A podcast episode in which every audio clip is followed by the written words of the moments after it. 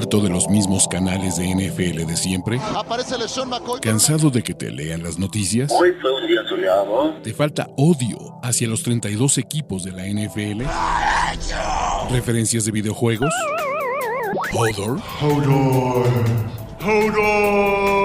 Este es el canal de Ulises Arada, donde encontrarás NFL, toxicidad, cultura pop, videojuegos y mucho más. Suscríbete y descubre una nueva forma de seguir tu pasión. ¿Qué esperas? Vamos a hablar de los principales perdedores de la semana 3 de la pretemporada 2022. La neta es que eh, esta onda sí está divertida. Ya se acabó la pretemporada. Muchos de estos nombres, que también es, es un tema, muchos de estos nombres o entran súper shaky o son situaciones que a mí me preocupan mucho de ciertos equipos. Y dos, que también es bien, bien interesante, creo que son dudes que pueden ser cortados o que ya se empiezan a ver como fracasos y como bust, de, ya sea del draft, de la agencia libre, etc. Son algunas situaciones, algunas situaciones que la neta a mí me preocupan eh, y me preocupan bastante de varios equipos de la NFL. Pero vamos a tratar de, de enfocarnos en cuáles fueron los principales. Mataraiza. O sea, eh, este es el caso. Y, los Buffalo Bills, y ya lo platicamos, pero lo quiero volver a resaltar. Uno, lo de Mataraiza está del riel. Y no quiero, o sea, puedo dejarles el link para que lean la denuncia. La denuncia está del riel. La denuncia está del riel. La forma en que re, los, perdón, los Buffalo Bills deciden actuar solo cuando se da a la luz esta denuncia, porque el equipo sabía desde antes, está igual del riel. O sea, una cosa es lo que se le acusa, que es terrible. Dos, que los Bills lo hayan protegido, por lo menos por un mes, y que hasta una semana hayan decidido darle la, el puesto como titular, sabiendo de esto, es una mamada acá. Completa y total y absolutamente de todos de este equipo acá. Y, está del riel. Y es mal karma para los Bills, aunque, pues evidentemente, Buffalo no por eso no va a dejar de ser un candidato serio al Super Bowl. Trey Sermon, muchachos. ¡Ay! Sí, el, caso de Trey Sermon es súper, súper triste porque el año pasado la sermonmanía que decíamos que podía ser el corredor, eh, pues el corredor titular de estos 49ers y que podía ser uno de estos güeyes súper chingones, ¿no? Y el problema es que ahora Trey Sermon, pues puede hasta no estar en el equipo, carnal. Entonces, ese es uno de los problemas más fuertes eh, que, que, yo veo en estos Niners, cabrón. Ah, está, es un equipo muy completo, pero Sermon se ha visto lento, Sermon se ha visto pues como que no pertenece ahí y se ve como alguien que probablemente este pues no, no termine el roster. ¿Quién sabe si pueda revivir su carrera? Era un prospecto bien interesante, era un prospecto súper interesante para, para los 49ers el año pasado, pero salió eh, Eli Mitchell, salieron otros jugadores que pues le están quitando el lugar. Y no hay güeyes más perdedores que el caso de Drew Lock acá. O sea, creo que Drew Lock y creo que el tema de, de, este, de Drew Lock sí estuvo feo. O sea, para los que tuvimos, no quiero decir la oportunidad, pero los que lo vimos en vivo, el juego contra Dallas, estuvo del riel. Porque vimos, pues básicamente toda la experiencia completa de Drew Lock. Porque Drew Locke empezó muy bien. Bueno, no, empezó mal lanzando una intercepción, porque Drew Locke, güey, y porque no puede evitarlo. Pero luego se aventó un pinche pase de touchdown en donde le pone el pase perfecto, preciso, precioso, probable al receptor. Y dices, güey, es que esto es lo que nos emociona de Drew Locke, ¿no? Porque Drew Locke tiene. A ver, Drew Locke no conoce puntos medios. Eso es, es una cosa bien chingona, pero no, no, no divertida a lo Fitzpatrick. O sea, porque pues, ni siquiera tiene como el carisma de Fitzpatrick. Y aparte, sus puntos bajos son peores que los de la Fitzmagic y sus puntos altos no son tan altos como los de Fitz. Pero tiene estos momentos que dices, güey, esto ni Gino ni en drogas lo puede hacer. Y luego se avienta un par de intercepciones pendejísimas, Y ese es el problema. Pete Carroll y un equipo como Seattle que sinceramente no puede darse el lujo con este roster tan malo de además entregar el balón tan del riel, pues tener un coreback tan impredecible. Y eso fue lo que pasó en Denver con la Drubenbermanía, cabrón. Eso fue lo que pasó, pues toda su carrera. Y la bronca de Drew Lock es que Drew Lock es quien es Drew Lock es, cabrón. Y ese es mi punto. Yo creo que, que, que, que Seattle y que Pete Carroll se vio orillado a poner a Gino Smith como titular, no porque quisiera y porque viera todas las bondades que tiene Gino Smith y porque sea el que le da, y este, esta frase me encanta, Pete Carroll no le da a, Gino Smith la oportunidad de ser titular porque sea el coreback que le da una mejor eh, chance de ganar, sino porque con Drew Lock tienes más posibilidades de perder más juegos, porque es un tipo completamente impredecible y es un tipo que, que tampoco tiene tanto talento como para que toleres esa clase de, decisiones estúpidas, cabrón, ¿vale? Obviamente Pete Carroll es mejor coreback que ellos tres y, todavía no sabemos, ¿no? Una de las cosas que son bien, son bien interesantes y chisme y la carnita es qué demonios va a pasar con Jimmy Garoppolo. Si lo van a cortar, si lo van a cambiar, etc. Entonces, ese es un punto. ¿Qué va a pasar si se... Ojo, porque dudo que estén hiperconvencidísimos con Gino Smith y saben que Drew Lock no es la respuesta. Entonces, podría ser Jimmy. Me encanta. Ok, Dallas tiene un chorro de pedos en la posición de tackle izquierdo. Este partido de Dallas con, eh, con lo que sea que están tratando de poner eh, en la línea ofensiva es una clara llamada de atención. Eh, la lesión de, este, de Tyron Smith, ¿no? Y pues todo este experimento, Tyler Smith, sí está muy cabrón. O sea, creo que, creo que Dallas tiene muy serios problemas en esta línea ofensiva que también suele ser una línea ofensiva bien débil, cabrón. Bien, bien débil. Ya, y, creo que esto, yo lo platicamos, les dije, vean a los Steelers y les va a pasar lo mismo de los Steelers tanto negar un proceso pues, de, de, reconstrucción de esta liga, como creer que sus estrellas van a durar para siempre, entonces cuando viene o una lesión o un retiro, todo se va al carajo. Y parece que esto está ocurriendo ahorita en Dallas.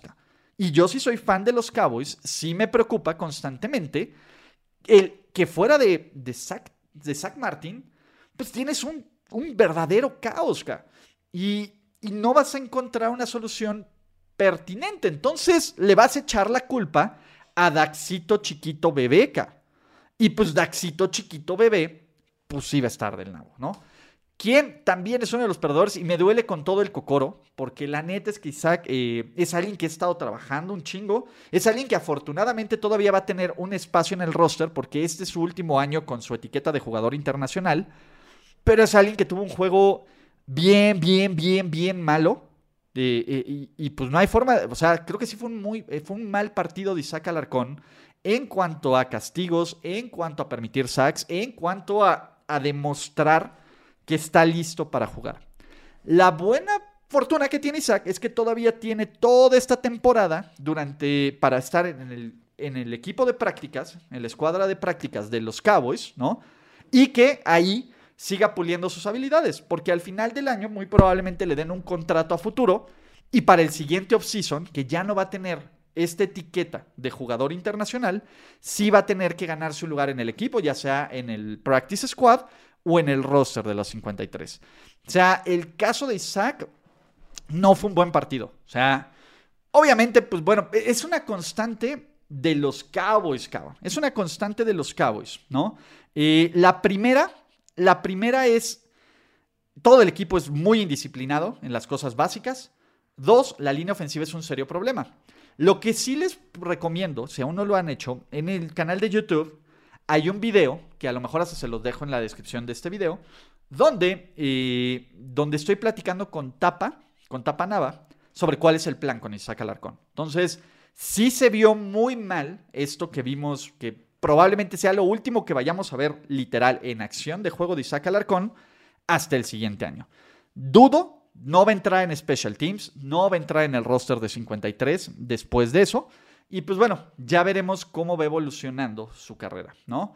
¿Qué otros perdedores tenemos? Eh, los corebacks suplentes en Carolina. O sea, llevan dos semanas con dos lesiones graves. Entonces, ese es mi tema. Este, pues bueno, Sam Darnold salió lesionado y ya están pensando, contemplando la idea de, de traer de regreso a Cam Newton, lo cual, pues, es un serio problema acá. O sea, ese es, ese es mi punto. Creo que Baker Mayfield está bien, y ya platicamos de Baker Mayfield, pero los corebacks, lo que está después de Baker Mayfield es un problema. Y ojo, Baker Mayfield puede estar sano ahorita, pero tiene un historial de lesiones. Y sería completamente irresponsable por parte de los Panthers y por parte de Matt Rule no tener un plan B si es que le llega a pasar algo a Baker Mayfield. No sabemos cuánto tiempo fuera va a estar Sam Darnold, pero la, opción es aparatosa. El novato también ya valió madres él toda la temporada. Entonces, venga. ¿Qué otros perdedores, muchachos? ¿Cuál es el punto? Michael McCorkle Jones. Pero este cuate no solo perdió porque lanzó una intercepción pendejísima, que el coreback mejor preparado de su generación no debería de hacer, pero la verdad es que hasta me empiezo a sentir un poquito mal por Mac Jones, por McCorkle. ¿Por qué? El descagadero ofensivo que traen sus New England Patriots, que por tercera semana consecutiva, estamos hablando de eso, o sea, por tercera semana consecutiva estamos hablando de que el play calling de Matt Patricia o de, Joe Judge está del nabo. Estamos hablando ahora incluso la línea ofensiva de los Patriots se vio mal. El juego terrestre, sobre todo por, por fuera, es inexistente. Por dentro tienes chispazos con, con Ramón de Stevenson y toda la onda. Pero este equipo titular de los Patriots a la ofensiva se ve del Naboca. Se ve completa, total y absolutamente del hipernabo. Y Mac Jones es alguien que simplemente pues no tiene el talento suficiente. O sea, es un güey muy sólido y muy luchón. Pero es, o sea, voy a hacer una analogía muy mala onda, pero es como creer si que Andy Dalton, sin talento alrededor, te puede sacar una ofensiva. No funciona acá. No funciona así. Y con un roster limitado, con una línea ofensiva triste, con un play calling que en serio, yo creo que el 95% de las personas que estamos aquí jugando Madden y el chicle de Pete Carroll somos mejores play callers ofensivos de lo que nos han mostrado los Pats. Ahora, yo sé que muchos fans de los Pats dirán, es que no queremos mostrar nada en pretemporada porque vamos 10 pasos adelante y estamos jugando ajedrez de cuatro dimensiones mientras ustedes juegan Matatena. Es muy probable, tal vez sea cierto, pero deben de tener cierto grado de preocupación lo que han visto el día de hoy, lo que han leído en los reportes de Training Camp, lo que se ha visto en entrenamientos conjuntos. O sea, no es que se vea una evolución, no es que los Pats se vean bien cuando nadie los ve y que cuando están mostrando en pretemporada, pues hagan, les valga un pepino y hagan una mugre. los Pats llevan mes y medio sin verse bien. Y la idea de tener a Matt Patricia como coordinador ofensivo y play caller ofensivo es una verdadera payasada de Bill Belichick, cabrón. Entonces, ese es mi punto. Los, los Patriots se ven mal. Se ven como un equipo malo, porque spoiler alert, son un roster débil. Vamos a ver qué tanto eh, y, le damos el beneficio de la duda o el expertise del coaching a Bill Belichick.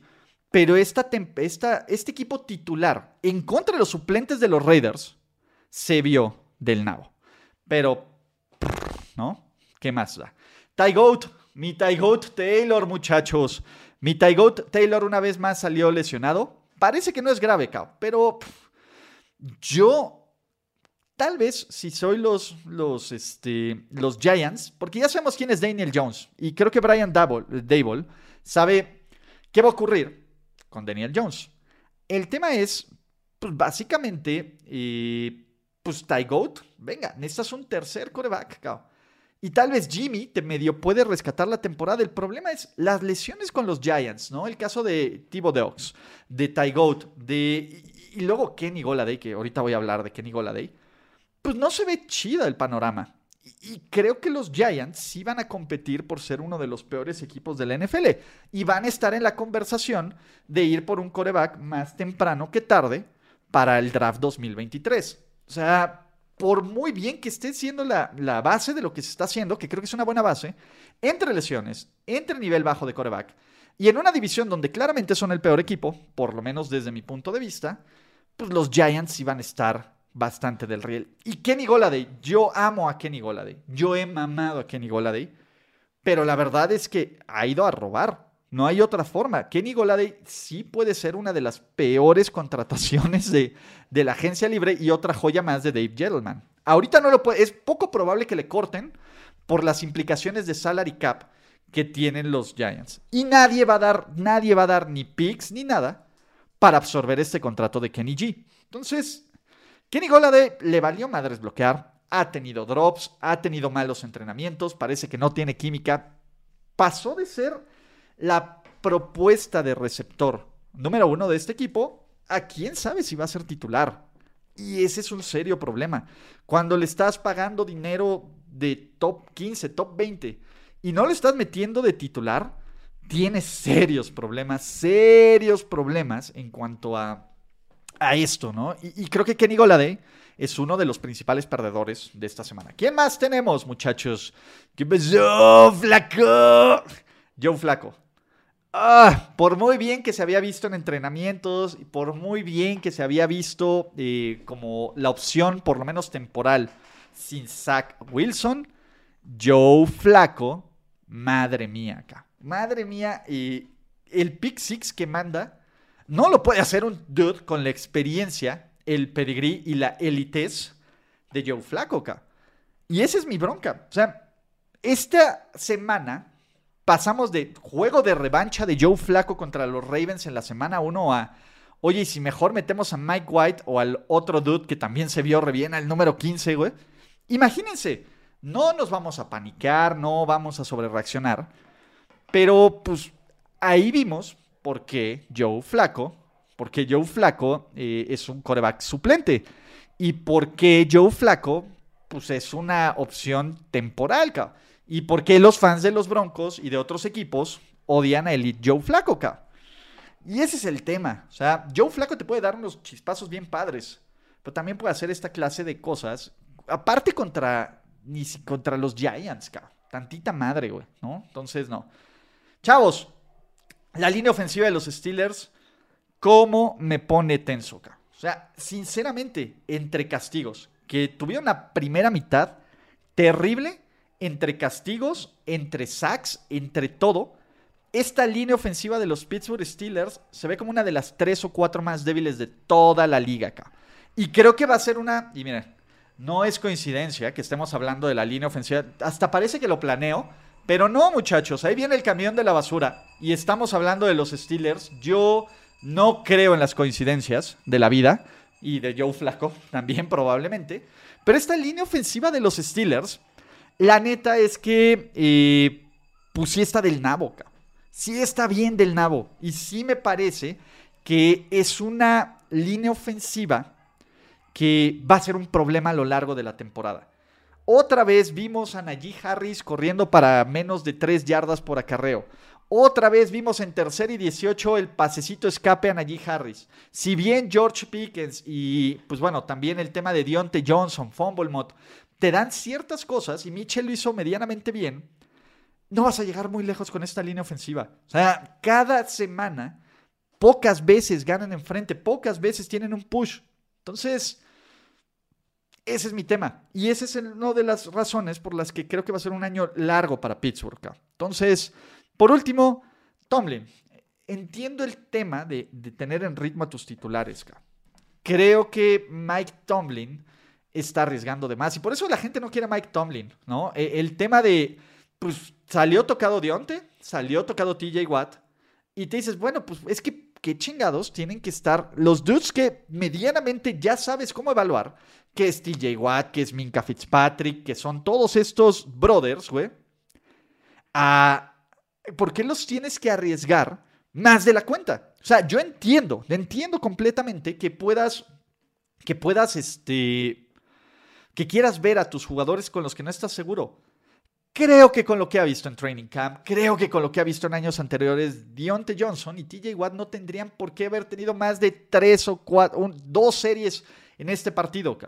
Y pones en riesgo lo poco sólido que tienes con Mike Tomlin, ¿no? Y la gente también por eso odia a Mike Tomlin. Y en la transmisión decían, es que a Mike Tomlin le vale madres lo que piensan los demás. Pues sí, güey, pero ahí están los resultados. Tuviste suerte de que las lesiones no fueran graves, de que lo de TJ Watt y lo de Dionte de su hombro y de su, y de su rodillita no pasara a Mallorca. Pero ¿cuántas veces más vas a tener que, vas a dar esta suerte, cabrón? Entonces, esos son mis perdedores de la semana 3 de la pretemporada NFL 2022. Ustedes díganme, ¿quién falta en esta lista? ¿Con quién me la mamé? Si ya están listos para el kickoff, porque lo más chido es que ya se acabaron los juegos de preparación. La próxima vez que tengamos NFL será para el kickoff 2022, en 10 días en contra del, más bien en el juego de Bills contra, contra Los Ángeles Rams. Gracias por escuchar el podcast de Ulises Arada. No, God! No, God, please, no, no. Esperemos que tus oídos no hayan sangrado tanto. Te esperamos en la siguiente emisión y no olvides suscribirte en tu plataforma favorita como Spotify, iTunes o Google Podcast. Hasta la próxima. Now,